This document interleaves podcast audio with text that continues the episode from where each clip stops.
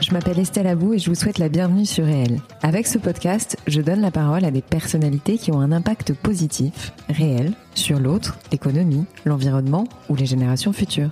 Par leurs actions, leurs entreprises, leurs pensées, leurs œuvres ou leurs visions, ces hommes et ces femmes contribuent d'une manière ou d'une autre au monde de demain et à celui d'aujourd'hui.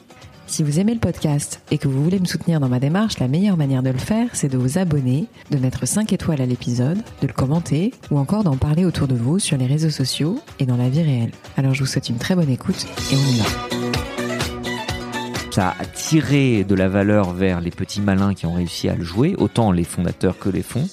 Mais en fait, la création de valeur au niveau de la société n'existe pas, c'est une destruction infinie. Le business n'a aucun espoir de rentabilité, ever. Mais le seul jeu, et le seul jeu que jouent euh, les fonds et les fondateurs dans ce genre de cas, c'est d'espérer de refiler la patate chaude à quelqu'un d'autre. Avant de vous parler de mon invité, je tenais à vous remercier parce que vous êtes de plus en plus nombreux à écouter ce podcast et ça me comble de joie. Alors merci, merci et merci. Petite breaking news, le podcast est désormais disponible sur Ocha, donc sur quasiment toutes les plateformes de téléchargement existantes. Alors n'hésitez surtout pas, toujours la même petite requête, abonnez-vous, mettez des commentaires et relayez le podcast un maximum s'il vous plaît autour de vous.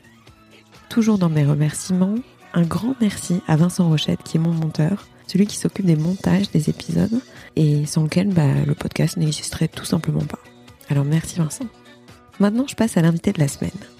On a coutume de dire que derrière un grand homme il y a toujours une femme et inversement. Et l'homme que vous allez entendre bah, me donne envie de remplacer le mot derrière par à côté. Il est le cofondateur de la marque de joaillerie semi-mesure Gemio. Il est également l'époux et l'associé de Pauline Legnaud. L'impulsion de départ pour lancer ce podcast était faite de plusieurs volontés. Parler vrai, pas de bullshit. Mettre en lumière des personnalités remarquables et pas forcément surmédiatisées. Mais également faire venir autant d'hommes que de femmes, sans distinction autre que la quête de progrès social. J'ai déjà donc reçu sa femme dans mon podcast et j'ai eu envie de lui donner la parole à son tour. En écoutant cet épisode, je pense que vous aurez le sentiment d'entendre un discours non seulement brillant, mais surtout impactant par sa sincérité. On aborde plein de sujets avec lui, le Liban, les valeurs familiales, Harvard, la psychothérapie, la confiance en soi, la peur, l'entrepreneuriat, l'écologie, la parentalité et le gaming. J'ai passé un moment absolument génial avec Sharif, c'est une immense chance de l'écouter. Alors maintenant, j'arrête de parler et je laisse la parole à Sharif Debs, le génial cofondateur de la marque Gemio. Sharif, merci beaucoup d'avoir accepté mon invitation dans mon podcast. Je suis très honorée. Je suis euh... flatté et, et, très heureux de te voir, Estelle. bah tiens, je vais te demander de te présenter, autant si je puis me ouais. permettre professionnellement que personnellement. Ok. Je m'appelle Sharif Deps, j'ai 36 ans. Je suis un immigré de première génération, deuxième génération, je sais pas comment on dit. Je suis né ouais. au Liban, mais euh, je suis arrivé en France très très vite. Euh, à titre personnel, j'ai eu une vie en, on va dire, euh, trois phases. Ouais. La première phase de ma vie, je, mon but était d'être un gentil premier de classe parce que mes parents, euh, j'imagine, j'avais envie de leur plaire et donc j'étais juste premier de classe ouais. et avec euh, les joies, les avantages que ça a et les inconvénients que ça apporte. -hmm. J'ai une deuxième phase de ma vie où j'ai cherché euh, une femme. Euh, et ça a duré euh, quelques années. J'étais un petit peu surexcité, je savais pas où chercher, je m'inquiétais de pas trouver ou pas trouver la bonne. Euh, et c'est une phase qui s'est terminée d'un coup quand j'ai rencontré euh, Pauline que tu connais, euh, qui est mon épouse maintenant. Et le lendemain a démarré une dernière phase qui est de comprendre à quoi je servais et euh, quelle serait ma carrière. C'est une phase qui a été assez longue et qui est toujours en cours et en devenir. Donc ça, c'est trois phases de la vie à titre mmh. perso. Mmh. Euh, à titre professionnel, du coup, si je fais un zoom sur la phase numéro 3, qui est ouais. comprendre à quoi je sers, et, et euh, d'autant plus que je vais pas avoir d'enfants, parce que Pauline et moi ne voulons pas d'enfants, donc ça se pose encore plus la question de bah, à quoi on sert. Euh, la première partie, euh, c'était euh, une partie de d'errance dans laquelle j'imagine que je transposais un peu le côté premier de classe. Je me disais qu'est-ce que font tous mes amis qui sortent d'école? Ils faisaient tous du conseil et de la banque. -hmm. J'ai terminé en conseil et banque sans trop réfléchir. C'était sympa parce que ça paye bien et qu'on voyage bien. -hmm. euh, mais je me suis rendu compte que c'était ennuyant, enfin que je m'ennuyais et que ça manquait de sel, d'aventure ou d'impact. -hmm. Autour de moi, les gens que j'admirais, euh, c'était toujours des hommes d'affaires ou des entrepreneurs, des gens indépendants, des gens d'ailleurs des gens que tu peux connaître toi bien, Estelle, autour de toi, tu es pas mal entouré. Euh, ces gens-là, ils avaient une liberté de, de mouvement, une liberté de parole que j'admirais et qui me fascinait. Mhm. Et du coup, j'ai senti qu'il fallait que j'aille voir de ce côté-là et que je sors du monde corporate. J'ai voulu faire un sabbatique. Euh, mon meilleur ami à l'époque partait en MBA parce que sa, boîte lui demandait de faire un MBA. Je me suis dit, bon, bah, plutôt que de faire un sabbatique, je vais faire un MBA, on verra bien. Alors, ça m'a coûté très cher, mais ça valait la peine. Tu peux dire où c'était? Alors, c'était à Harvard, mhm. donc encore une fois le côté premier de classe probablement, même si, pour être honnête, j'avais été pris à plusieurs MBA de premier de classe, mais j'avais senti que Harvard me touchait plus parce qu'il y avait un côté entrepreneurial, mais pas mhm. entrepreneurial comme on l'entend à Stanford, c'est-à-dire tech, software, c'était plus les affaires. Mhm. Et ça avait un côté moins sectaire de si tu fais pas du software, tu sers à rien. C'était, euh, il y avait vraiment des gens euh, qui créer des entreprises magnifiques, des univers entiers autour de brosses à chiottes ou de euh, d'armoires. Et en fait, ça me ça me plaisait comme état d'esprit. Euh, donc deux ans de MBA, on pourra en reparler si ça t'intéresse. Ah bah et euh, à l'issue, euh, la conviction que oui, il fallait que je me mette à mon compte mhm. et au retour de, au retour de, du MBA, démarrer la première et unique entreprise pour l'instant, qui est une entreprise de joaillerie qui s'appelle Gemio, mhm. que j'ai cofondée avec euh, mon épouse Pauline Legnaud et mhm. mon frère et deux autres personnes qui sont parties depuis. Et c'est le cœur de l'aventure depuis huit ans maintenant. 8 ans. Est-ce que la présentation te convient Trop détaillée, trop ah court, trop long? Ça va? C'est nickel. En fait, je vais juste te demander de revenir un petit peu, si c'est possible, sur ton environnement euh, familial. Toi, tu, tu penses être arrivé d'où ou venir d'où? Et aussi, euh, bah, peut-être un peu de ton de ce que tu as pu apprendre. Euh, on parlait d'Harvard, mais j'aimerais bien qu'on revienne dessus parce que ça, ça fait quand même, soit ça fait peur, soit ça fait rêver Harvard, je crois, surtout en France. Ok, alors, d'où je viens et ensuite Harvard. Alors, d'où je viens? Je viens d'une famille méditerranéenne, mm-hmm. très très chaleureuse, avec des parents adorables qui sont euh, qui ont toujours qui ont toujours tout fait pour leurs enfants, euh, qui se sont toujours assurés qu'on soit très très bien nourris. Euh, et qui euh, donc en fait dans les Libanais je, je, vais faire c'est vrai en plus j'ai un bon métabolisme parce que j'ai de la chance là-dessus parce que sinon honnêtement euh, dans les au, au, sein des Libanais euh, alors il y a plusieurs types quand on voit le Libanais on imagine souvent euh, des, des gens qui viennent de grandes familles euh, euh, assez riches, entrepreneuriales, de familles business et qui mm. se baladent en Mercedes dans le 16e en général. Ma famille n'était pas du tout comme ça. Ma famille était beaucoup plus donc euh, ma mère a été éducatrice spécialisée et devenue mère au foyer quand je suis né et mon mm-hmm. papa était employé de banque euh, plutôt euh, il a gravi les échelons progressivement mais il est rentré vraiment tout en bas. Mm-hmm. Et du coup, on était vraiment la famille d'émigrés, euh, je pense, de l'immigration choisie, comme dirait Sarkozy. Mhm. C'est-à-dire, euh, mes parents nous ont toujours dit de, nous ont, sont, sont toujours attachés à ce qu'on s'intègre, à ce qu'on respecte les règles du pays dans lequel on était, à ce qu'on fasse, euh, qu'on respecte l'école de la République, les lois de la République, et qu'on fasse de notre mieux ça a d'immenses avantages, c'est que du coup on a eu une discipline et une, discipline de vie et une morale de l'effort, euh, je pense, qui est euh, excellente et qui nous a qu'on a gardé toute notre vie. Il y avait une limite, c'est que euh, au-delà de réussir à l'école, derrière il y avait il n'y a pas grand chose à part être heureux, mais c'était assez flou, donc ça ouvre beaucoup de choses. Mais en mhm. fait, ça laisse beaucoup de, de, questions. Et il y a mhm. un bouquin que j'ai lu d'ailleurs en arrivant à Harvard, qu'un de mes amis m'a recommandé de lire, que je recommande à beaucoup de gens qui me ressemblent de, lire, qui s'appelle Rich Dad, Poor Dad. Mhm. Euh, ou c'est Poor Dad, Rich Dad d'ailleurs, de Robert Kiyosaki et qui est un bouquin qui décrit exactement ce que je pense avoir été ma situation euh, à, l'époque.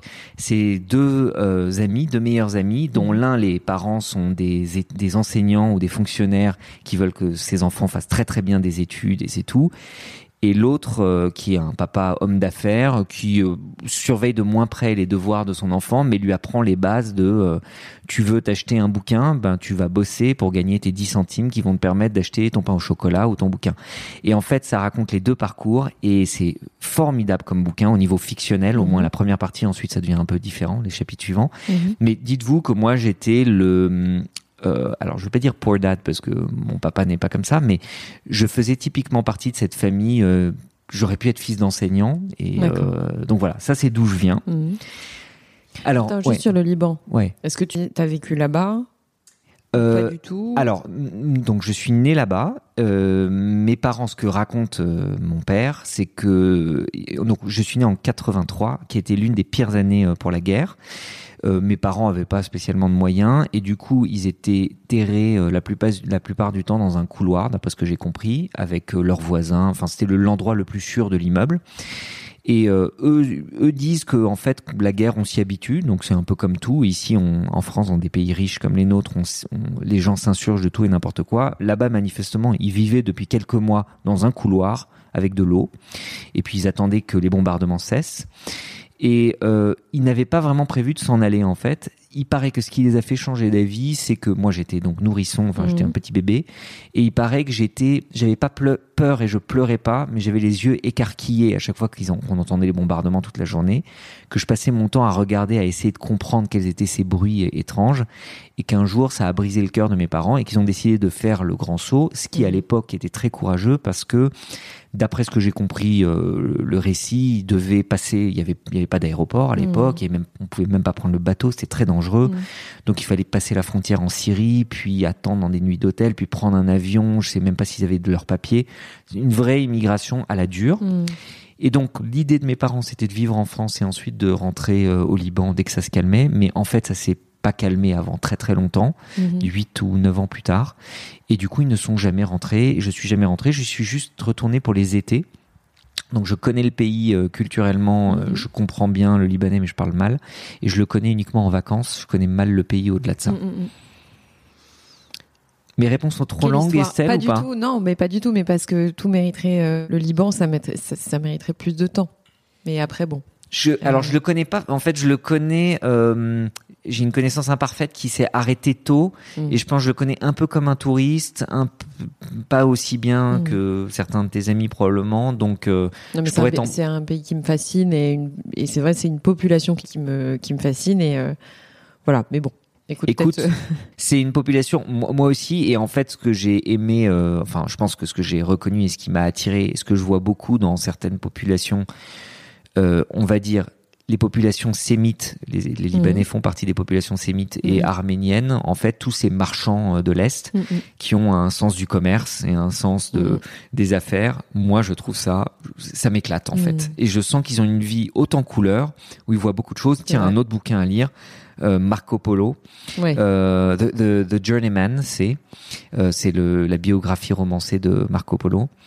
Euh, on voit un peu euh, ces gens qui découvrent le monde euh, et euh, rencontrent des gens et s'amusent, surtout s'amusent. Euh, C'est ça. Bah ça, ça me plaît. euh, euh, il y a une gaieté intrinsèque euh, incroyable. Voilà. Du coup, est-ce que on peut revenir sur Harvard? Euh, Juste, pas forcément en parler euh, trop longtemps, mais Ouais. qu'est-ce que tu as appris avec le recul? Parce que c'est intéressant justement de la- de l'analyser huit ans après la création de ton entreprise. Qu'est-ce qui a vraiment été indispensable pour toi euh, à Harvard? Ouais, très bonne question. C'est parce que en fait, quand j'y pense, donc déjà ça coûte très très cher. Donc c'est une bonne question que tu poses. Je me dis, ok, qu'est-ce que j'ai fait euh, de tout l'argent que j'ai économisé pendant les premières années de ma carrière? Parce que j'ai concrètement tout mis là-dedans. Euh, alors déjà, tu as pas donné le- les lieux dans lesquels tu as bossé, mais on n'en parle pas? Euh, si si, on peut. J'étais dans une boîte de conseil à l'époque qui s'appelait Mercer Oliver Wyman, Ouais. qui était une boîte de conseil spécialisée avec services financiers, qui était séparée de Mercer. Mm. Et ça m'avait touché parce que comme c'était une petite boîte, euh, elle était plus entrepreneuriale. Il y avait des salaires, des salaires fixes très bas et des salaires variables euh, très, enfin la partie variable très élevée.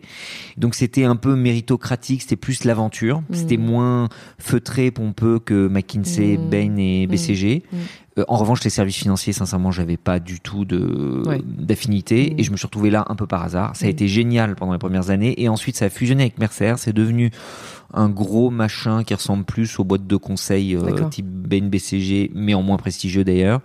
Et en fait, c'est plus le passage à grande entreprise très normée avec euh, moins cette partie entrepreneuriale. C'est à ce moment-là que j'ai senti qu'il fallait que je parte.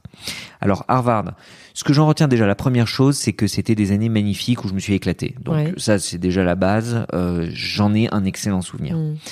Euh, deuxièmement, moi, j'avais jamais vécu à l'étranger. Euh, j'avais Mhm. fait euh, des séjours longs au Liban, par exemple, mais j'avais jamais vécu vraiment à l'étranger. Et le fait de vivre deux ans à l'étranger, loin de ma famille, loin de ma culture, loin des Fran- loin de la France, euh, juste par le, le changement que ça apporte et l'ouverture, un plus supplémentaire. Mm, mm.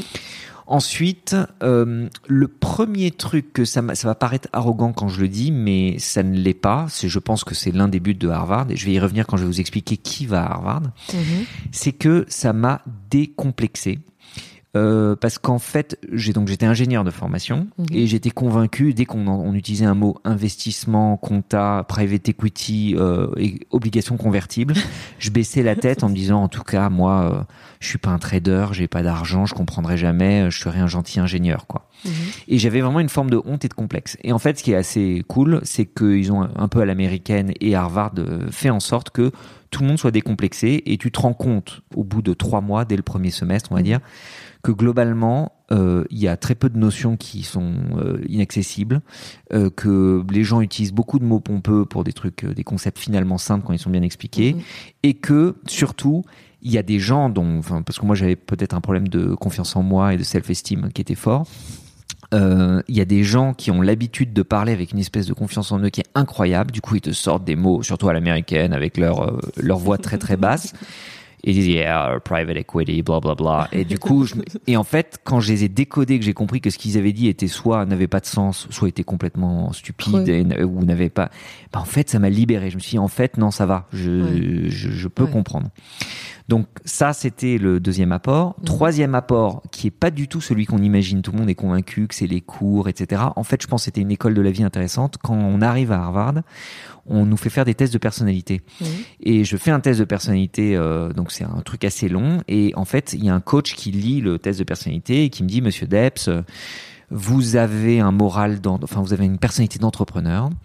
Euh, vous avez intérêt à faire des affaires, ça va vous plaire. En revanche, on détecte un problème. Vous avez un problème de confiance en vous, et ça c'est grave parce que on estime que on a 100 ans d'expérience. C'est la plus vieille business school, je crois, du monde. On a 100 ans d'expérience. Euh, nous, on estime que si on n'a pas confiance en nous, on peut, on- vous n'avez pas confiance en vous, vous réussirez pas. Donc, on va vous payer, euh, je crois que c'était 90% de euh, de- d'une espèce de psychanalyse, un truc comme ça, pour vous aider à prendre confiance en vous. Est-ce que vous êtes partant? Et vous, vous payez juste 10% ou 20%. Incroyable. qu'ils proposent Et moi, ça me serait jamais venu à l'idée en tant que. Français. euh, le divan, le truc, euh, enfin c'est pas un divan en l'occurrence, mais j'aurais eu honte. Je me serais dit, enfin tous mes potes se seraient foutus de ma gueule. Comme j'étais loin et que du coup j'avais pas d'attache et que je pouvais le faire sans avoir à me justifier, ben, je l'ai fait et c'était absolument dingue. Et c'est incroyable qu'ils te proposent ça. Et ben c'était visionnaire Ouais. et honnêtement j'allais dire, je me demande si c'est pas, euh, Bah je oui, me c'est demande si ce qu'on vit actuellement avec euh, une sorte de démocratisation de la psychanalyse. euh, c'est impressionnant de. du coaching, du faire de se faire aider, de Ouais, se faire écouter, de et que c'est pas honteux, que c'est pas pipeau. Enfin, et puis même si ça sert à rien, c'est comme un placebo. Moi, ça me pose pas problème de prendre des placebos si je me sens mieux après. Non, mais les écoles de commerce françaises devraient devraient s'inspirer de ça. Euh, honnêtement, euh, une fois de plus, je, c'est l'un des trucs que je retiens le mieux de toute cette Mhm. expérience, c'est qu'ils aient, eu le courage. Alors, ils ont le la crédibilité, la légitimité de me dire, ok, we're a business school. Hmm. Mais pour to learn business, on va devoir vous, euh, on va devoir vous mettre au carré d'un point de vue confiance en vous. Je trouve ça dingue. Incroyable. Donc voilà. Et le dernier truc, Bah, J'ai bien fait de te parler d'Harvard parce que tu vois, tu viens de m'apprendre un truc que je savais pas du tout. Euh, Enfin, c'est ce MBA en particulier. c'est le MBA, euh, c'est le programme MBA, mais je, je suis. Alors, tous mes amis, on leur a pas demandé de faire une, psy, une psychanalyse, hein, mais en revanche, le, le côté, euh, le fait d'aborder d'un point de vue très personnel et très intime euh, la euh, carrière, mm. ils le font très bien. Ils te forcent pas. Hmm. À aucun moment, tu as plein de cours électifs que t'es pas obligé de prendre et tout. Hmm. Mais en réalité, euh, bah d'ailleurs, les Français, en général, et les Françaises, il y avait beaucoup de Françaises, Mhm. ont eu plutôt tendance à le faire et euh, en garder de bons souvenirs. Et enfin, le dernier truc que Harvard t'apporte, c'est le réseau. Bien sûr. Et le réseau, en fait, Harvard, c'est un mix assez malin dans lequel mon interprétation, mais je pense que ça doit pas être loin de la vérité. En fait, ils, ils font, ils prennent un mix de gens qui n'ont pas de réseau, n'ont pas d'argent, n'ont pas de famille, n'ont pas de puissance, mais ont prouvé par certains indices qu'ils regardent, comme le GMAT, euh, de ton, ton, te- tes, tes- tes notes à l'école ou ce genre de Mm. truc, que t'es discipliné, motivé, bosseur et que t'en- veux, Mm, mm. t'es hungry, voilà. Et un mix de gens euh, qui ont un réseau, de l'argent, une puissance, enfin des, des fils d'eux, des filles d'eux. Euh, ça veut pas dire qu'ils sont pas disciplinés hein, ou qu'ils peuvent pas Mhm. être les deux. Non, non, mais, ça, en ça, tout cas, ça crée un écosystème. euh, exactement. Et du coup, pluriel. moi, je me suis retrouvé, surtout n'étant pas sûr de moi ou n'ayant pas côtoyé les grands de ce monde avant, mhm. je me suis retrouvé côte à côte avec des personnalités similaires à la mienne. euh, des militaires euh, qui ont alors pour le coup quand moi je dis je suis discipliné j'ai découvert les militaires les anciens militaires ou les athlètes olympiques et j'ai compris que j'étais eu mais une guimauve et euh, des gars qui clairement étaient pas forcément très Mais non. disciplinés mais qui avaient un sens des affaires et une connaissance du monde via bah, leur papa qui était euh, je sais pas qui euh, le président de JP Morgan ou euh, ou le fondateur de YouTube qui était dans la promotion ou ce genre de choses qui ont une vision et une hauteur de vue que je ne connaissais pas. Mm. Et ça, ce mix, tu Mm. les croises pour prendre ton muffin du matin ou ton café de l'après-midi, ça te, ça t'ouvre les chakras. Bah, c'est, c'est impressionnant. C'est une chance incroyable. Ça coûte combien, Harvard Alors ça coûte très cher, ouais.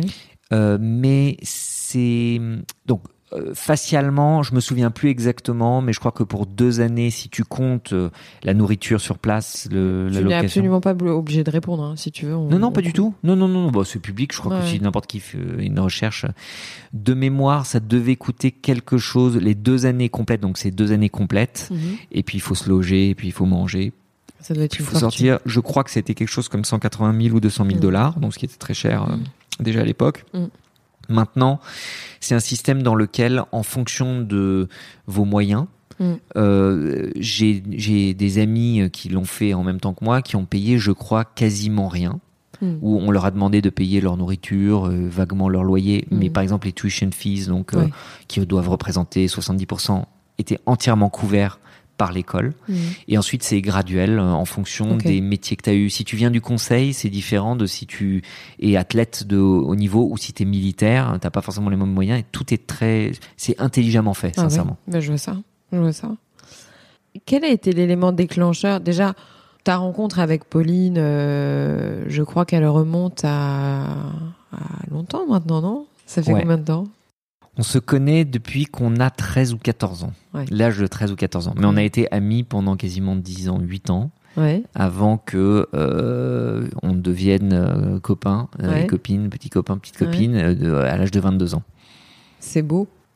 Euh, c'est très beau. Alors c'est un peu, euh, ça s'est fait en deux temps manifestement. On a été amis, euh, on a été vraiment amis. euh, on, on ne faisait que ricaner euh, ensemble, à faire des mauvais coups. Il y avait aucune espèce de, je pense, de son côté comme du mien, d'attirance. Mhm. Puis ça a un peu changé dans les deux dernières années avant qu'on sorte ensemble. Puis on s'est raté plusieurs fois parce qu'elle était maquée ou moi j'étais maqué Mhm. un peu au même moment. Et quand toutes les étoiles se sont alignées, et puis moi j'avais fait une démarche très très précise pour arriver à la conclusion qu'il fallait que je sorte avec elle. Euh, j'ai un peu honte de raconter ça, mais euh, ça vient d'un processus d'ingénieur. Là j'ai tiré, j'ai tiré juste, et elle a dit non d'ailleurs elle a dit non d'abord, mais j'ai insisté parce que j'étais sûr de moi, et elle a dit ok ensuite. Ah bah, tu vois que t'as de la confiance en toi. Bah, en fait, alors ça c'est comme ça que je me décris. En fait, je suis très torturé tant que j'ai pas pris de décision, quand je sais pas. Comme pas- tout le monde, non? Que c'est comme tout le non, monde, non, non bah tu vois, ma Pauline, elle est pas comme ça, pas torturée comme femme. non, non, il y a des gens, non, il y a des gens euh, qui sont un peu, moi je les appelle inconscients. C'est une forme de jugement, c'est pas ça. Au contraire, je les envie parce qu'ils Mm. ont une vie euh, joyeuse. Donc, je suis un peu torturé avant d'avoir pris une décision. Une fois que j'ai pris une décision, je suis une machine de guerre. Je, rien ne m'arrête. Alors, la décision de créer Gemio, justement, c'était donc c'était il y a 8 ans. Ouais. Moi, je me souviens des débuts de Gemio. Est-ce que tu peux nous raconter un peu le processus Pas forcément toute l'histoire de d'où vous est venue euh, Mm. l'idée, mais voilà, de passer le pas, de se dire, on crée une entreprise. On est mariés, mais euh, on crée une entreprise ensemble. Parce que c'est une double barrière. J'avais posé un peu la même question à, à Pauline. C'est euh, aujourd'hui, ça commence peut-être à être un peu plus démocratisé de travailler en couple, mais je pense que c'est quelque chose qui fascine encore une fois. Enfin, tu vois, qui, qui pose question. Et puis surtout d'avoir voulu créer la boîte ensemble, en fait, parce que Mm. parfois ça arrive, quelqu'un lance quelque chose et son mari ou son épouse la rejoint ou le rejoint plus tard, mais là, vous avez eu l'impulsion ensemble. Alors, euh, déjà au niveau de donc comment ça s'est fait, la réalité c'est quand j'étais à Harvard, je, donc suite notamment à la lecture de Poor Dad Rich Dad, je me suis Mm. dit ok, faut que je crée un truc, je sais pas quoi.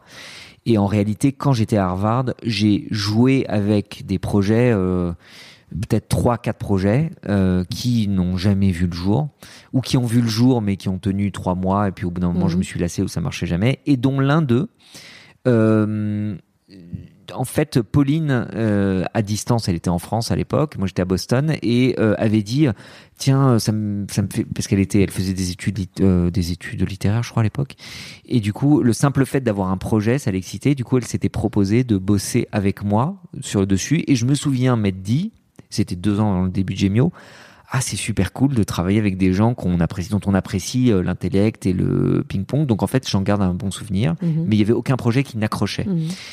Quand je suis revenu, en France, en fait, euh, je ne savais toujours pas exactement ce que j'allais faire et j'avais plusieurs idées, dont celle de Gemio. Et en fait, c'est Pauline, une fois de plus, qui, avec son côté euh, décideur et un peu inconscient, m'a dit "Écoute, Sharif, ça suffit, euh, tu te tortures trop là. tu vas encore prendre trois mois pour réfléchir à quel est le business optimal, etc. Faut juste que tu continues et que tu persistes à faire." Comme tu as fait trois projets là pendant Harvard, il y en a un- aucun qui a abouti, ben t'en fais un autre et puis peut-être il aboutira pas, mais t'en fais un. T'arrêtes de parler, t'arrêtes de réfléchir à Mhm. lequel faire. Et du coup, c'est un peu elle qui m'a basculé, qui m'a bousculé. Et du coup, j'ai choisi Gemio parce que c'était celui qui me plaisait le plus à ce Mhm. moment-là. Mhm.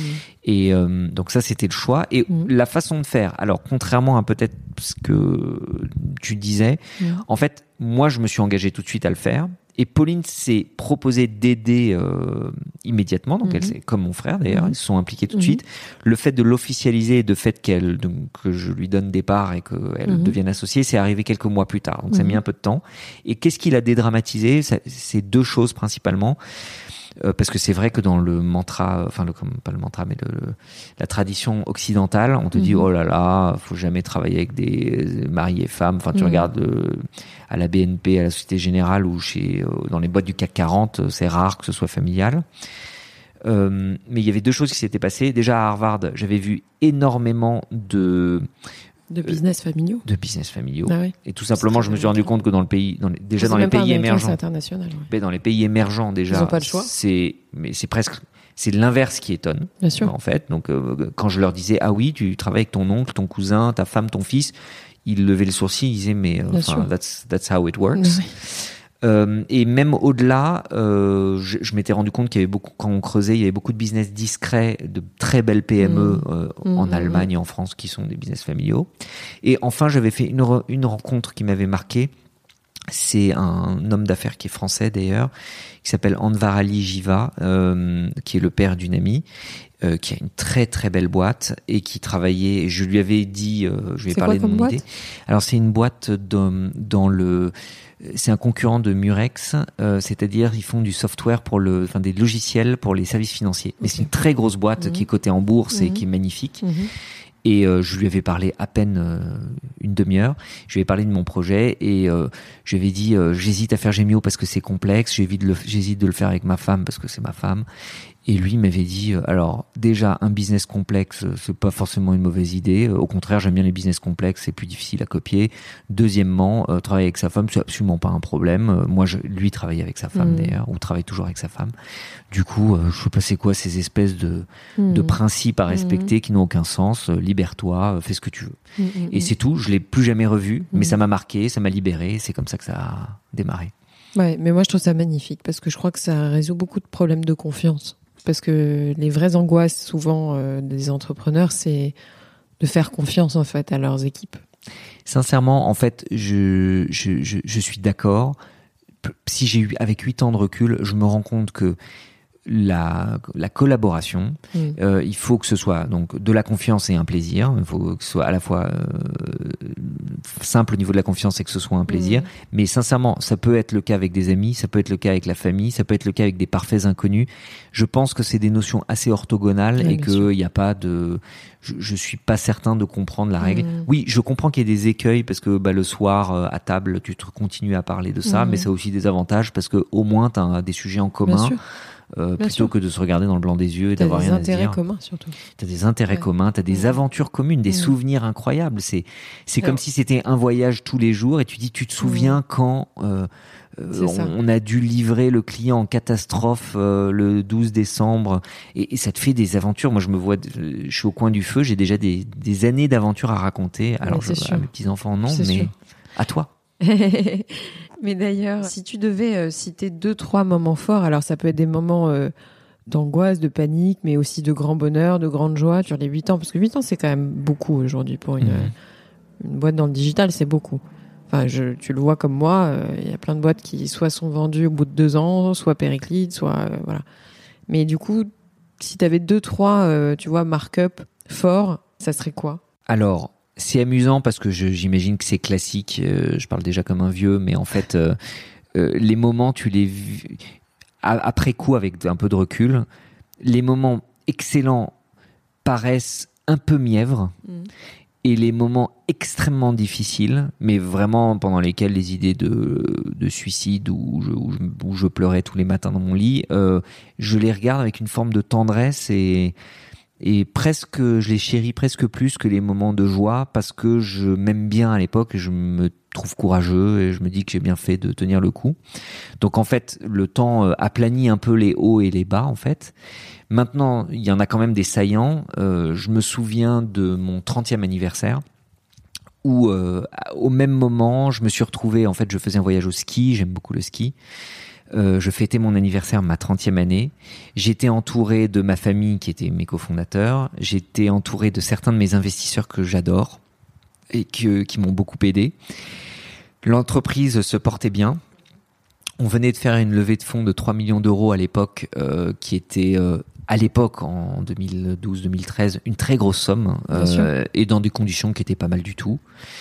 Euh, et euh, Pauline m'avait, euh, elle avait fait un truc un peu original. Elle avait fait venir un chef pour cuisiner le dîner, Mhm. ce qui est un cadeau original, mais une expérience excellente, une super idée. Et je me souviens de ce moment m'étant dit cette liberté d'être avec des investisseurs, cofondateurs familiaux et de fêter de bonnes affaires ensemble. Mhm.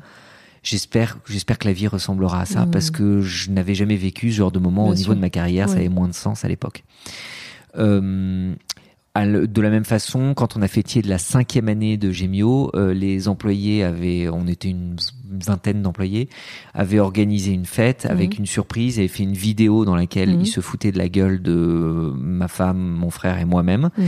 Et c'était une parodie où ils, ils nous croquaient, et ils pre- prenaient nos pires défauts et pendant Mhm. 15 minutes, ils se foutaient de notre gueule. Mhm.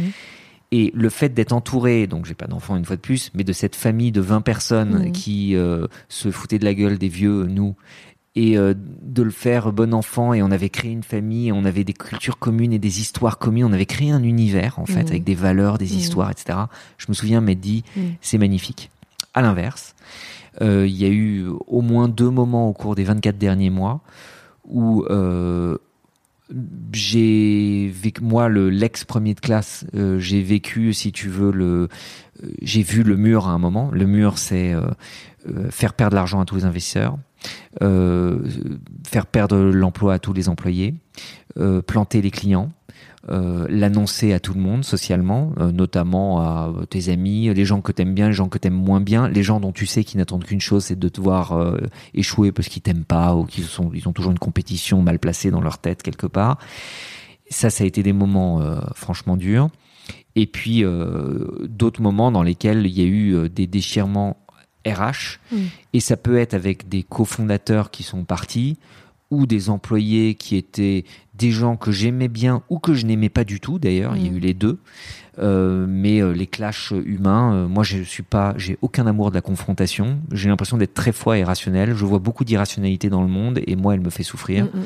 Et du coup, euh, ça c'est Hiring for your small business? If you're not looking for professionals on LinkedIn, you're looking in the wrong place. That's like looking for your car keys in a fish tank. LinkedIn helps you hire professionals you can't find anywhere else, even those who aren't actively searching for a new job but might be open to the perfect role. In a given month, over 70% of LinkedIn users don't even visit other leading job sites. So start looking in the right place. With LinkedIn, you can hire professionals like a professional. Post your free job on linkedin.com/people slash people today. Des moments qui font perdre la tête de douleur parce que euh, tu- ils étaient moins intenses quand j'étais employé euh, chez Oliver Wyman, sincèrement, le vendredi soir. Euh, Et Mm. puis à la fin du mois, j'avais mon emploi, mon Ton salaire. Qu'est-ce que j'en avais à faire de savoir Bien que sûr. la boîte allait se planter? Là, non, c'est pas comme ça que ça marche. Merci de cette honnêteté et de cette transparence parce que rares sont les entrepreneurs, tu vois, qui, qui ont ce discours finalement. Il y en a pas beaucoup. En tout cas, moi, j'entends pas beaucoup de, de discours euh, réalistes. Ça commence un peu, mais pas. euh, merci.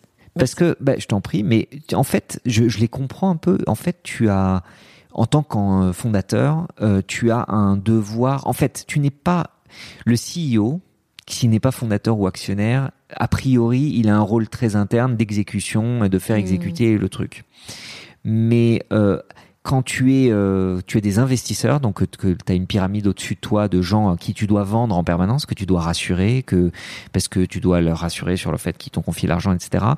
Tu as un peu un rôle de de vente en permanence Mais je- et en fait euh, c'est vrai que communiquer sur les mauvaises nouvelles c'est important mais ça peut avoir des conséquences où euh, bah, l'argent les gens euh, se mettent à paniquer retirent leur confiance et du coup c'est pas évident. Ou tu peux le faire mais tu temporises en fait. Donc c'est pour ça là je, je suis à l'aise pour en parler parce que c'est passé. Euh, il y a 18 mois ou 24 mois j'aurais été très mal à l'aise pour en Mhm. parler sur le coup. Ou je le ouais je l'aurais nié. Euh, justement, est-ce que tu peux nous parler un peu euh, vrai sur le fait d'avoir au capital un fonds d'investissement? Ah. Enfin, je pense que ça fait rêver beaucoup de gens. T'es pas obligé de parler des choses dont t'as pas envie de parler. euh, Je, t'oblige à rien, bien entendu. Là, tu vois, je sors d'un jury euh, à HEC euh, entrepreneur où ils présentaient leur thèse, et euh, il y avait deux thèses qui sont revenues sur les dangers en fait, ou en tout cas sur une potentielle crise qui peut arriver, comme une explosion de bulles.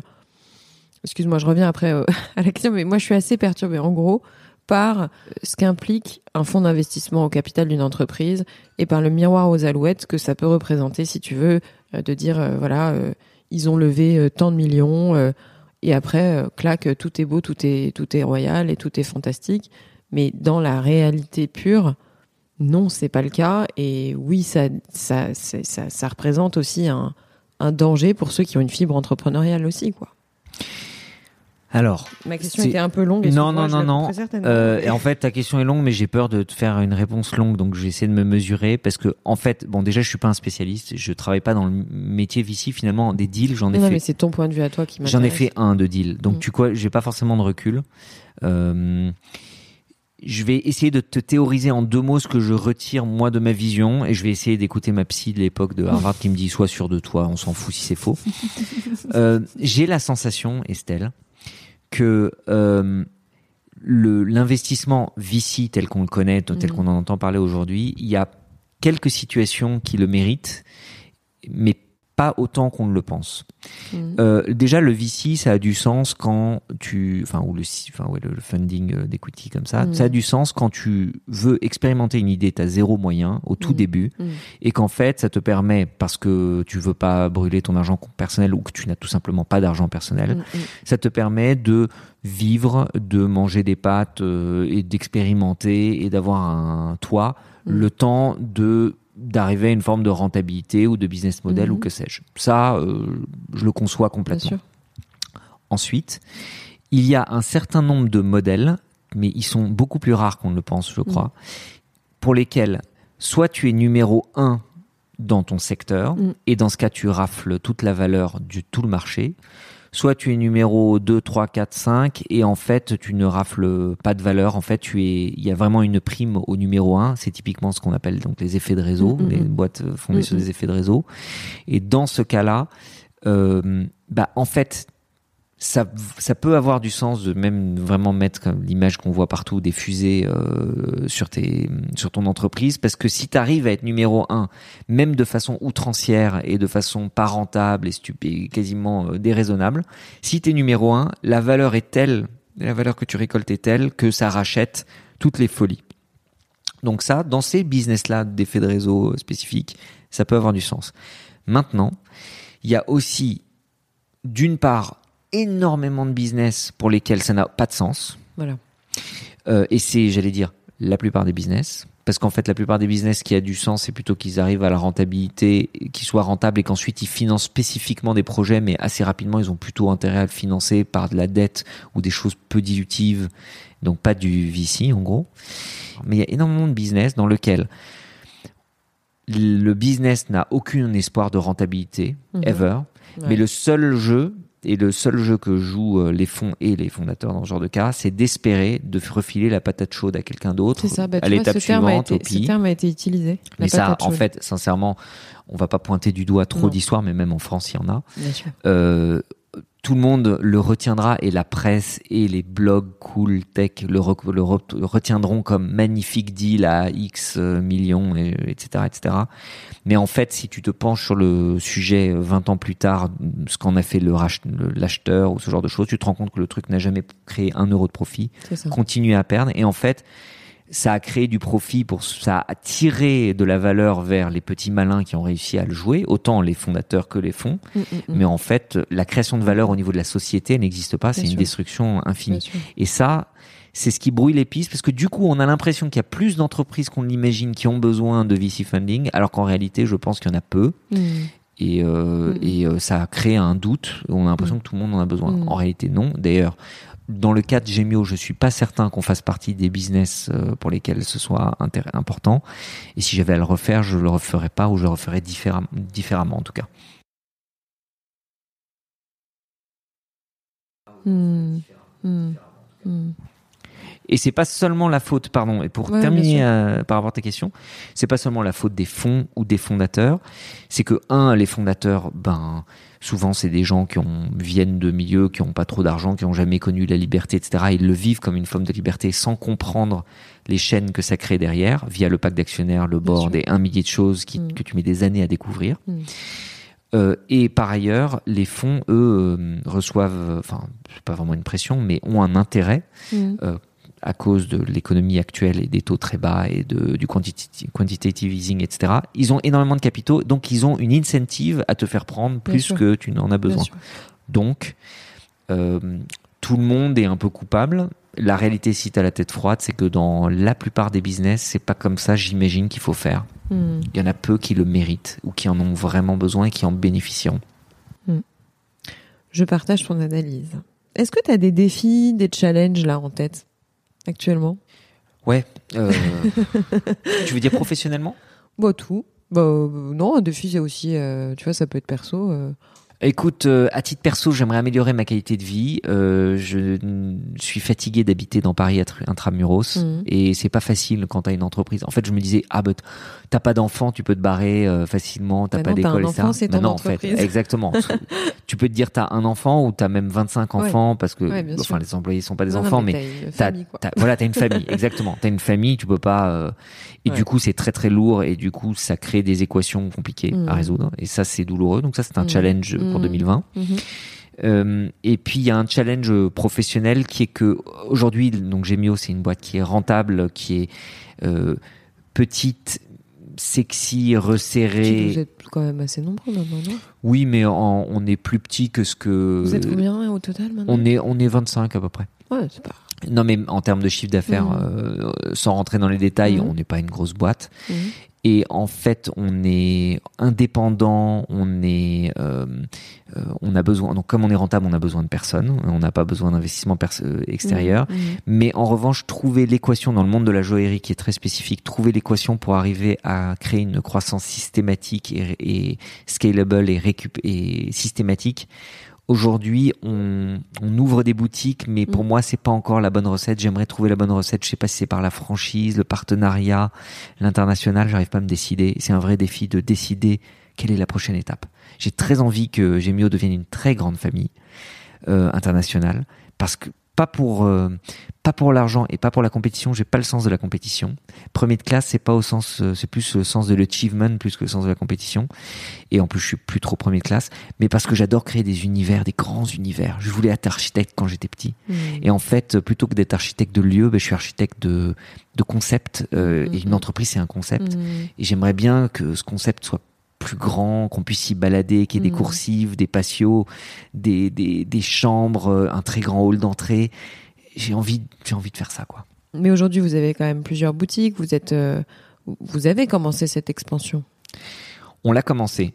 On l'a commencé, mais on n'a pas, ou alors je suis pas encore assez doué, j'ai pas de CFO, j'ai pas de directeur financier. Je n'arrive pas, comme quelqu'un qu'on connaît bien tous les deux euh, m'engueule souvent, me dit que je ne sais pas présenter mes comptes ou je ne sais pas interpréter mes comptes, c'est vrai.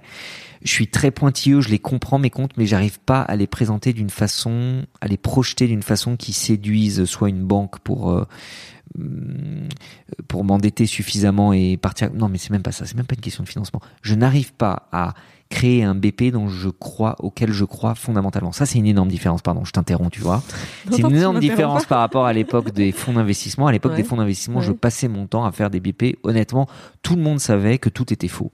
Moi, je savais qu'il était complètement faux. Quand vous faites un BP pour euh, des VC, vous marquez que vous allez faire 500 millions de chiffres dans deux ans. Et, et ils vous le font signer en annexe eux le signent, tout le monde le signe et on signe du champ et on boit du champagne. Mm. Et du coup, ça fait cinq ans que je fais des budgets comme ça. J'avais pris mm. cette habitude. Mm. Et là, maintenant que, maintenant qu'on est indépendant de fonds, c'est hyper oui, différent. Ça, on peut préciser que tu n'as plus de fonds d'investissement. Alors euh, c'est voilà, c'est officiel depuis euh, deux jours. On a fait un espèce de petit LBO euh, pour euh, être indépendant et reprendre la majorité absolue. Alors félicitations. Euh, merci. Et du coup, en fait, depuis qu'il n'y a plus de fonds et que du coup il n'y a plus de, je sais pas, ah de bah faux semblants. Et toi et toi quoi. Et ben, exact, et, ben, quand t'es toi et toi. Ouais, tu t'annonces pas, euh, t'annonces pas 50% de croissance, ni même 20% de croissance si tu visualises pas chaque euro de croissance et tu t'inquiètes même de. C'est fabuleux. Est-ce que je vais faire Ouais, mais en fait, euh, la vraie vie, c'est alors là, ça y est. En fait, j'allais dire, j'étais consultant avant, donc je racontais des trucs sur Excel, euh, d'accord. Ensuite, j'ai été financé par des fonds d'investissement et je faisais la bamboula et j'étais investisseur minoritaire. Et là, en réalité, je continue à faire un peu des Excel. Et puis, si ça se plantait, ben, j'espérais que les gens réinjectent du fric. Là, c'est terminé. C'est-à-dire, euh, ça marche, euh, bravo. Ça marche pas. Il y a personne pour remettre un euro ou très peu de monde. Et ben, ça y est. Je, je sens que j'étais, je croyais être un, grand, mais j'avais 14 ans. Maintenant, ça y est, j'ai 18 ans. Mmh. Euh, je suis majeur, je vote et je suis seul et mes parents m'ont mis dehors. Et j'ai le permis de conduire, exactement. et eh ben c'est c'est assez mais c'est assez intéressant, c'est assez excitant. Bah, tu reprends le tu reprends le volant. Je suis presque étonné Estelle que tu euh, me fasses cette que tu me proposes cette interview parce qu'en général moi ce que je raconte pas mal autour de à mes amis proches, ça les fait marrer. Euh, en ce moment et depuis quelques années, moi j'avais plutôt l'impression les gens étaient plutôt fascinés par la phase glamour euh, de l'hypercroissance, du hyper growth et du growth hacking.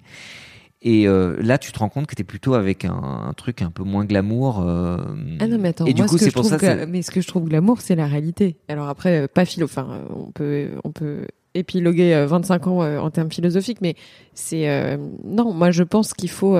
J'ai toujours eu un, un franc parler et je veux qu'il y ait ça dans, tu vois, dans mon, je sais pas, dans, dans ce que, dans mon podcast tout simplement. Et et non, je te remercie parce que je pense que et plus je t'écoute et plus je me dis que tu, devrais, que tu devrais être prof.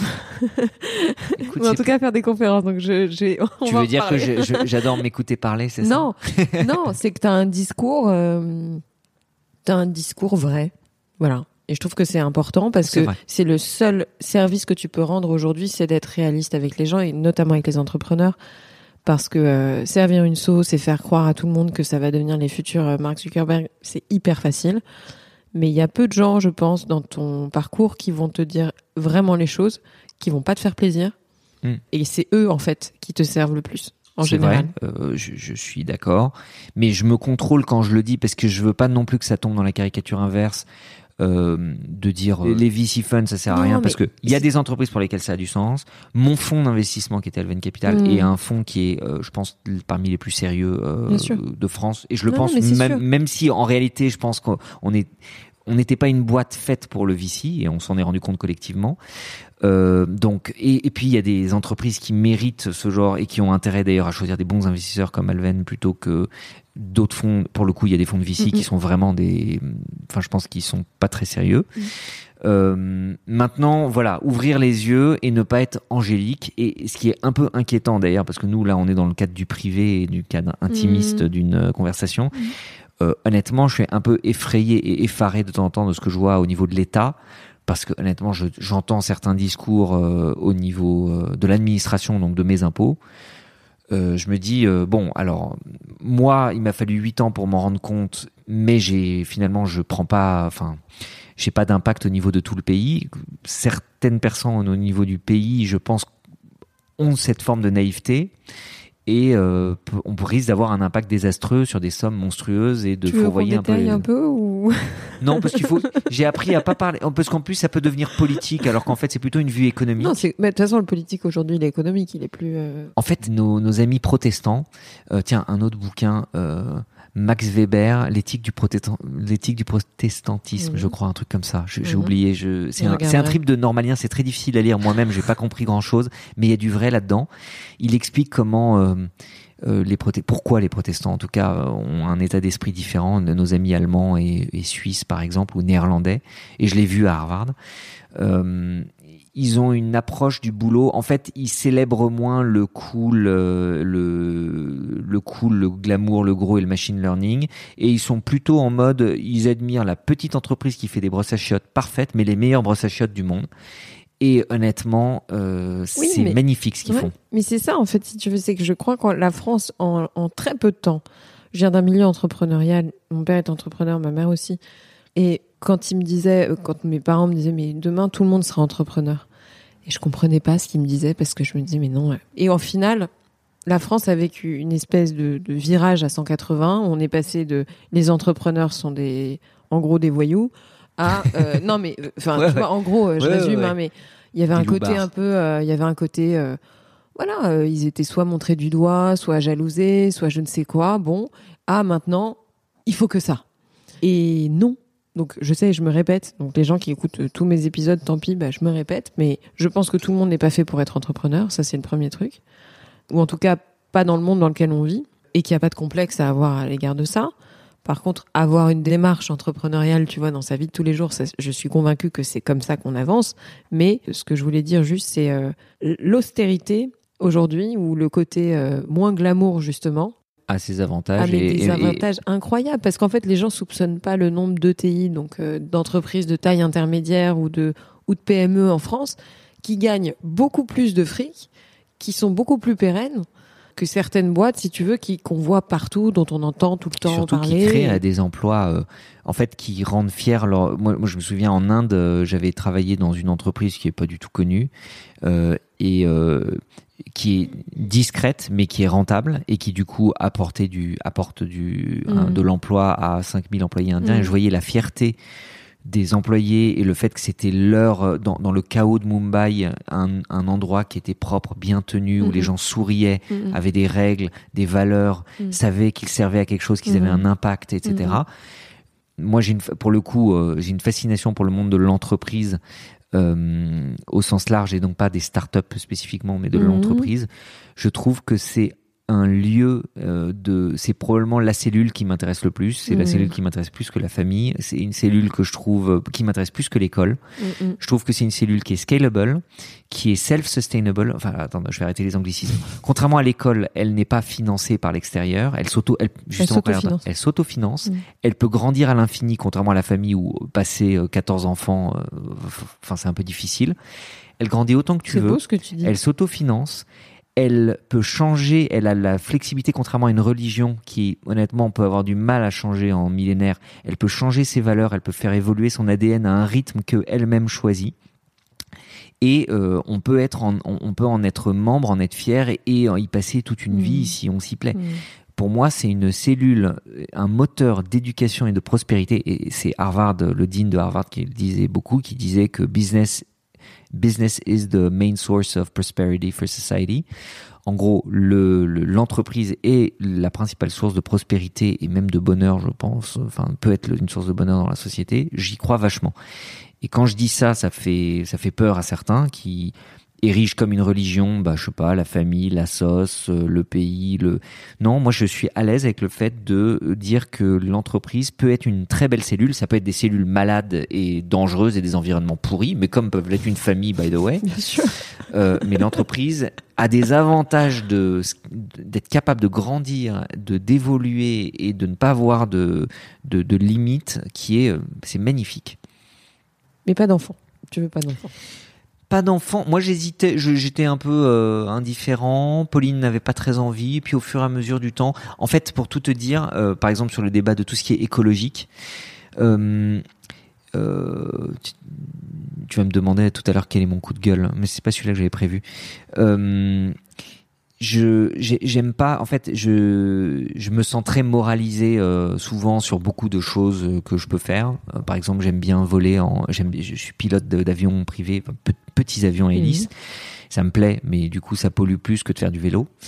Et en fait euh, depuis que j'ai découvert une étude qui montre que globalement le fait d'avoir un enfant fait euh, par chaque année euh, et, et par enfant ça pollue plus 700 fois plus que de faire même des vols transatlantiques ou un truc comme ça à chaque fois que j'ai des gars qui me cassent les me cassent la Mhm. tête pour me dire que euh, je suis un pollueur parce que j'ai fait une heure d'avion euh, Mhm. à tourner en rond euh, parce que ça me plaît je leur dis écoute moi j'ai fait mes choix en contrepartie je ne vais pas j'estime que la, la terre est surpeuplée toi t'as pas l'air de te poser la question t'as déjà trois gosses au moins chacun respecte ses choix et fous-moi la paix. Et, euh, et euh, en tout cas je moi je suis d'accord qu'il vaudrait mieux que je préfère fasse du vélo plutôt que du karting. Mais en revanche tu, je ne te permets pas de me moraliser si tu as trois enfants et que du coup même si je fais des allers-retours tous les jours Paris Los Angeles T'arriveras j'arriverai pas à polluer autant. Non mais même je faut que je passe ma vie euh, dedans et j'y arriverai pas. Bon, donc voilà. c'est avant, c'est avant tout pour ça. C'est- plutôt. euh, de Non, de- alors en fait c'est amusant, c'est qu'il n'y avait pas de vocation et peut-être c'était tôt, j'étais pas prêt, etc. Et en fait c'est juste un choix euh, qui me met à l'aise et du coup je me sens, c'est pas que je cherchais à me laver ma conscience, mais je me dis que bah, du coup mon empreinte est équilibrée et je, au moins je vais pas surpe- surpeupler le, le monde. J'esti- J'estime que le monde a un peu surpeuplé euh, et du coup je préférais, si, si- voilà par exemple, si un jour on a des enfants avec Pauline, à mon avis ce sera de l'adoption. Je, je pense. Je me, euh, c'est mon instinct. Hum, Peut-être que dans, tu- on refait la même interview dans 10 ans, j'aurais changé d'avis, mais globalement, c'est un argument qui a permis de mettre euh, un terme à une discussion interne en- Mmh, et de je comprends, je comprends. d'éviter de faire une, prendre Mmh. une décision supplémentaire. Mm. Qu'est-ce qui t'inspire le plus au quotidien? Tu vois, de quoi tu te nourris? Est-ce que tu as des rituels obligatoires pour entretenir ton cerveau? Ton cerveau ou ton corps, enfin, tu vois, ton état d'esprit. Est-ce Ouais. que il faut que tu lises trois bouquins par semaine? Est-ce qu'il faut que tu regardes des documentaires? Ouais. Est-ce qu'il faut que tu. Est-ce que tu as des trucs comme ça obligatoires? Alors c'est une bonne question. Euh, j'ai j'étais j'ai peu de routine. Euh, Pauline se moque souvent de moi euh, parce que j'aime bien les douches longues. Euh, voilà, Mhm. quand ça va pas, je prends une Mhm. douche longue. C'est quand même pas très glamour. Il y a Ah, un truc que j'ai remarqué depuis quelques années, c'est que pour la performance, c'est paradoxalement pour la performance boulot, j'ai remarqué que si je fais du sport, même peu, le matin, je fais ma natation ou je fais un peu de course à pied ou un truc comme Mhm. ça, et que je mange peu, mon cerveau est beaucoup, beaucoup, beaucoup plus actif et Mhm. je suis meilleur et Je prends mieux mes décisions. Mhm. Et donc, en fait, c'est presque plus par passion pour l'entreprise et le fait que je trouve que je suis pas encore loin d'être bon, je Tu suis es une ressource, donc tu. tu... Exactement. Mhm. je me dis, euh, ben, c'est un outil. Mm. Et maintenant, je vis le sport différemment. Je me dis, c'est exactement. C'est pour que mon cerveau fonctionne dans la journée. Mm. J'ai remarqué que sinon, à l'époque où j'étais consultant, où je faisais des repas lourds euh, à midi et que je faisais peu de Mm. sport, en fait, euh, l'après-midi partait en l'air et mon cerveau était lent. Là, je fais en sorte que ce soit pas le cas. J'ai une responsabilité vis-à-vis de mes actionnaires, de mes employés Mm. et de mes clients. Mais je suis entièrement d'accord avec toi.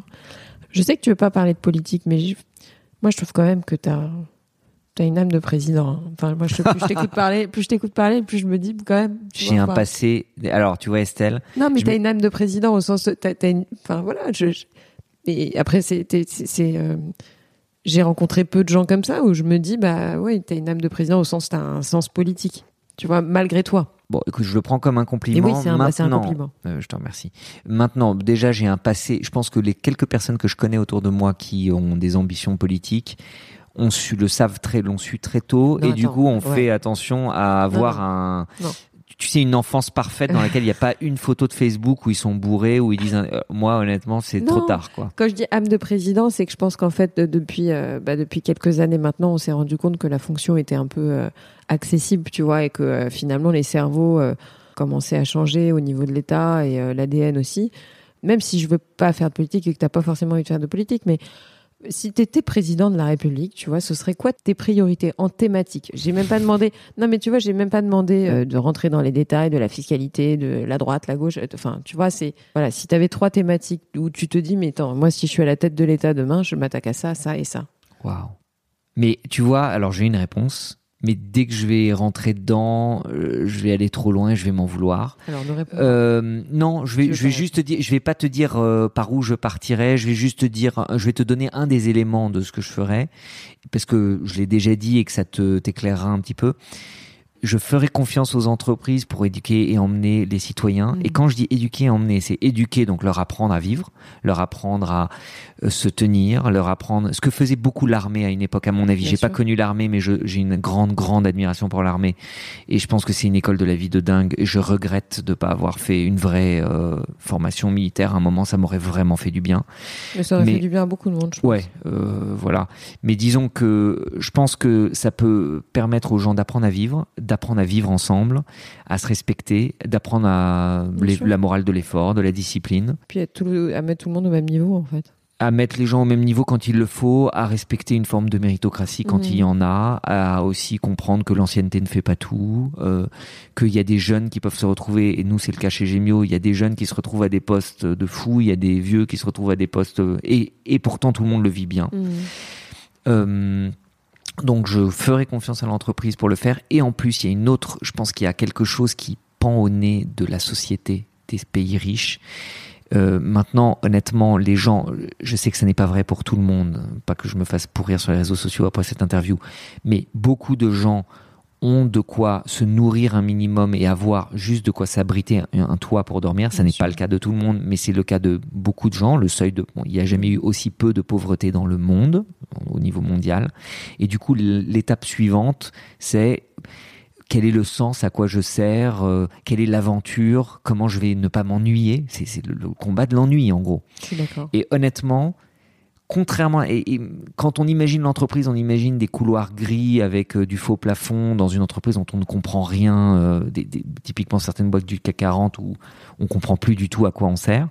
Mais en fait, au contraire, tu vas dans le Mittelstand, tu vas dans les entreprises de, dont je parlais de taille moyenne. euh, mais ces entreprises-là, les gens qui, souvent, si le- les fondateurs sont des gens bien, Mm.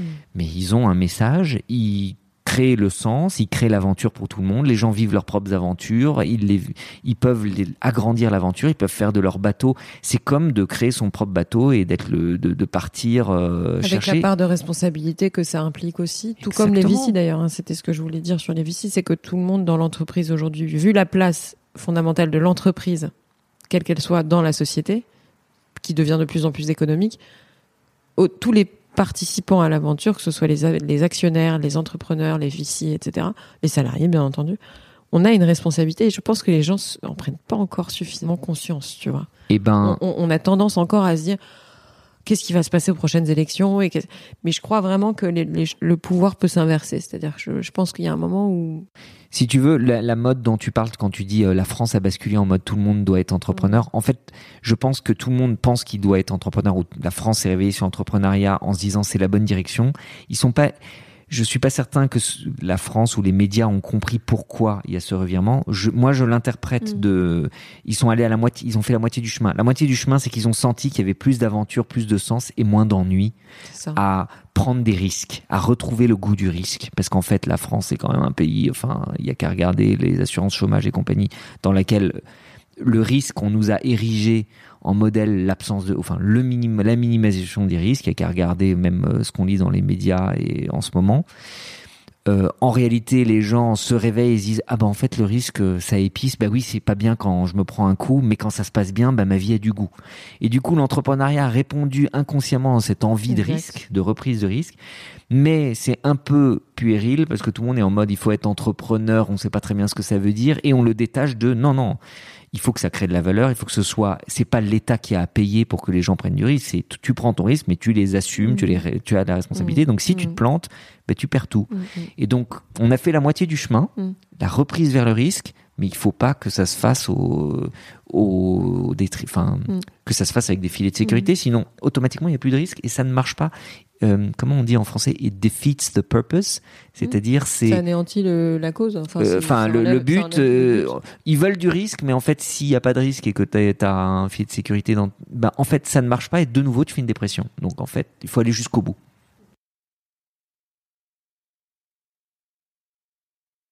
Je pense que tu devrais devenir un, rendez-vous, euh, tu vois, mensuel sur, euh, sur un podcast parce que tu as plein de choses à dire et c'est passionnant. Donc j'ai coutume de demander euh, un coup de cœur et un coup de gueule à mes invités. Donc est-ce que tu pourrais nous dire si tu as un coup de cœur récent et un coup de gueule récent? Bon alors le coup de gueule, on va dire que c'est celui que je t'ai fait tout à l'heure sur la moralisation de certains de mes amis qui me reprochent de faire de l'avion à titre à titre privé. Et euh, une fois de plus, je sais que ça pollue plus que le vélo, mais quand ils me le déclarent avec euh, leur palanquet de gosse, je ne sais pas s'ils ont balayé devant leur porte. Voilà, donc ça c'est euh, mon coup de gueule. Mmh. Alors mon coup de cœur, c'est un truc un peu absurde. J'ai un de mes amis de Harvard qui travaille pour le fondateur d'un jeu vidéo qui s'appelle League of Legends, qui est très connu, qui est un, jeu qui est très joué, et qui m'a invité à la, au championnat du monde de League of Legends. Donc c'est des championnats du monde de e-sport. Et euh, donc j'étais euh, avec lui et le, le fondateur du jeu. Et euh, j'y suis allé les mains dans les poches sans savoir à quoi m'attendre. Et on était donc, c'était au Accor Arena à Bercy, et il y avait 12 000 personnes dans la salle. Et honnêtement, en plus je suis pas très euh, stade, je suis pas très concert, je vibre pas tellement avec les gens, mais là j'ai vu un nouveau monde que je ne soupçonnais pas. C'était incroyable. Déjà la qualité des événements, des, de, du spectacle qui était fait, c'est un peu comme les Jeux Olympiques. Il y a une cérémonie d'ouverture qui était d'une excellente qualité. La musique, euh, l'ambiance et juste l'excitation des gens autour de ce jeu, c'était un moment euh, qui m'a vraiment marqué. Et, du coup, je le referai volontiers et je le conseille aux gens. Avec un trophée remis par LVMH Tout à fait, dans un écran. décidé de, à mon avis, mettre un pied dans le monde du jeu. Alors, ce que j'ai cru comprendre, c'est que, bah, en fait, la très grande majorité des joueurs de League of Legends sont asiatiques, hmm. en particulier chinois, hmm. donc LVMH connaît bien sa clientèle. Donc, ils vont nous faire du placement de produits, non? Ah mais c'est en fait pour le coup LVMH je les connais via la côté euh, mm. joaillerie on va dire. Euh, et euh, je sais que là, ils ont une très très grosse clientèle. Enfin d'ailleurs les maisons de la place Vendôme vendent principalement à des étrangers quasiment mm. pas des Français. D'ailleurs c'est mm. toute la théorie de Gémio de vendre nous à des Français. Donc là ça n'a pas raté. Je pense que c'est pour d'ailleurs les gagnants étaient asiatiques du championnat dans la salle il y avait énormément d'asiatiques et les joueurs étaient euh, mm-hmm. asiatiques également. Et effectivement, le trophée, bon, il est, euh, c'est sympa et osé. Franchement, c'est malin de leur part. Maintenant, c'est pas ce que j'ai retenu. Ce que j'ai retenu surtout, je te dis, c'est euh, comme dans les Jeux Olympiques, il y avait une chorégraphie et des musiques et des effets spéciaux que j'ai jamais vus et que j'ai trouvé mmh. exceptionnels. Et du coup, je crois qu'il y a la vidéo. C'est en fait, c'est avec, euh, euh c'est une comment dire, une mise en scène augmentée dans laquelle il lit du digital avec de l'humain. C'est extrêmement bien mmh. fait. Si le, je sais pas si la vidéo sur YouTube, on voit ce qui se passait en mmh. réalité, mais moi j'avais les yeux écarquillés, j'ai jamais vu ça. C'était magnifique. Eh bien, Sharif, on arrive à la fin, malheureusement. Tu vois, je suis triste parce que, genre, on aurait pu continuer pendant des heures. Mais écoute, je t'en prie, tu as une voix très très douce, très ah, apaisante. Euh, je pourrais rester encore très longtemps. C'est dommage qu'il n'y ait pas une vraie cheminée, tu vois. Parce que là, j'aurais fait des. Elle fonctionne ou pas? J'ai jamais essayé. Euh, franchement, là, euh, longue soirée d'hiver avec un bon thé, je fais ça autant que tu veux. Merci, Sharif. Merci. Merci à toi, Estelle. Bonne chance, bonne aventure et bonne conduite. Merci. À très vite. Avant de vous quitter, sachez que vous pouvez retrouver toutes les notes du podcast sur le site www.réel.fr. Si vous voulez réagir, me contacter ou me proposer des invités, n'hésitez surtout pas à m'écrire sur Instagram. J'espère sincèrement que cet épisode vous a plu et qu'il vous donnera envie de vous abonner pour recevoir les notifications. Alors je vous dis à très vite pour un prochain épisode.